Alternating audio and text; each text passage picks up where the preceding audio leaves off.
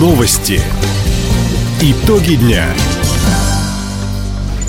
Итоги четверга подводит служба информации. У микрофона Александр Скворцов. Здравствуйте в этом выпуске.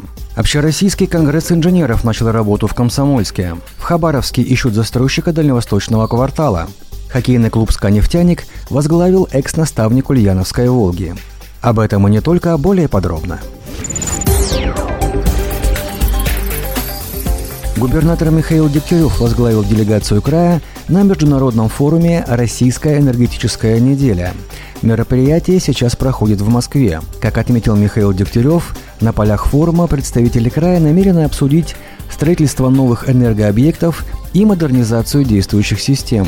Так, накануне на пленарном заседании президент России Владимир Путин анонсировал создание единой газотранспортной системы страны. Так запланировано объединение газотранспортных систем Запада и Востока России. На первом этапе свяжем газопроводы Силы Сибири и Сахалин-Хабаровск-Владивосток, а затем включим их в единую систему газоснабжения. Вместе со строительством системы Силы Сибири-2 это позволит провести газ во многие регионы Сибири и Дальнего Востока страны.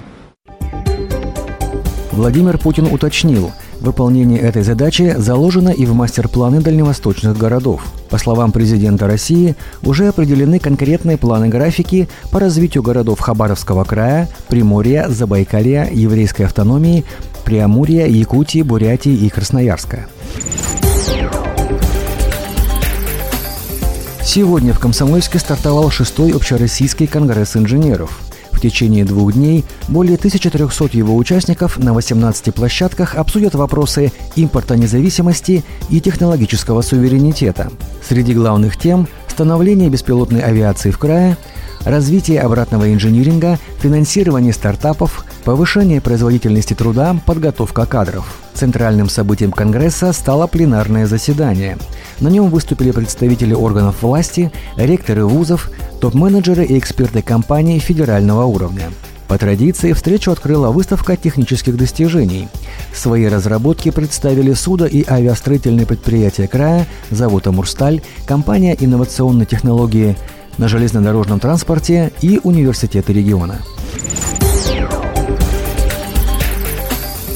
Правила конкурсного отбора застройщиков программы «Дальневосточный квартал» в Хабаровске утвердили участники наблюдательного совета ТОР Хабаровск. Под комплексную застройку в железнодорожном районе предусмотрели почти 46 гектаров. В течение 10 лет здесь возведут 250 тысяч квадратных метров жилья. Пятую часть от общей площади квартир застройщик предоставит к выкупу для социальных нужд. В первую очередь планируют сдать в эксплуатацию к концу 2026 года. В план также включены детский сад, школа и поликлиника.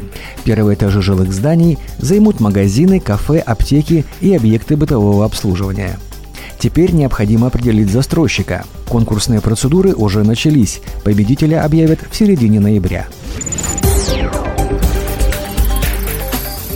В Вяземском районе на трассе Уссури ограничили скорость движения для всех видов транспорта. На участке от 112 до 115 километра разрешено ехать не быстрее 50 км в час. Причиной стал дым от горящей городской свалки. Напомним, во вторник из-за плохой видимости на дороге произошло три ДТП с участием семи автомобилей. Накануне объект проинспектировала комиссия.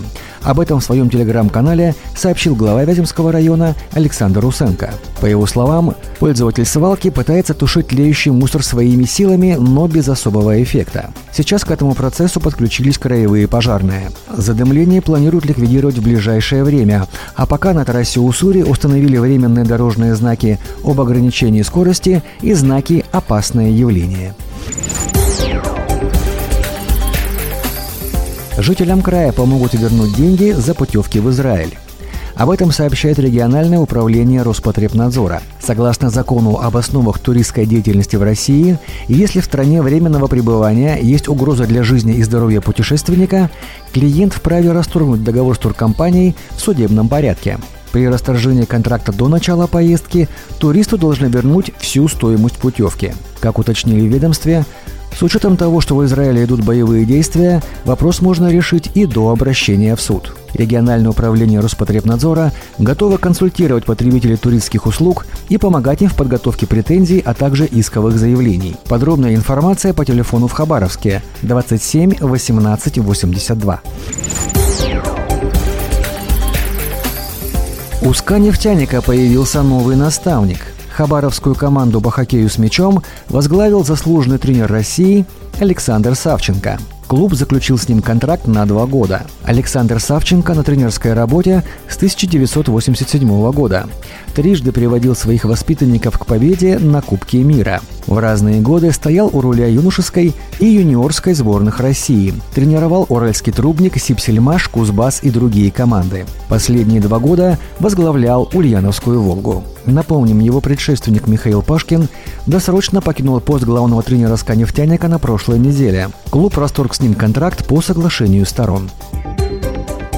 Таковы итоги четверга. У микрофона был Александр Скворцов. Всего доброго и до встречи в эфире. Радио «Восток России». Телефон службы новостей 420282.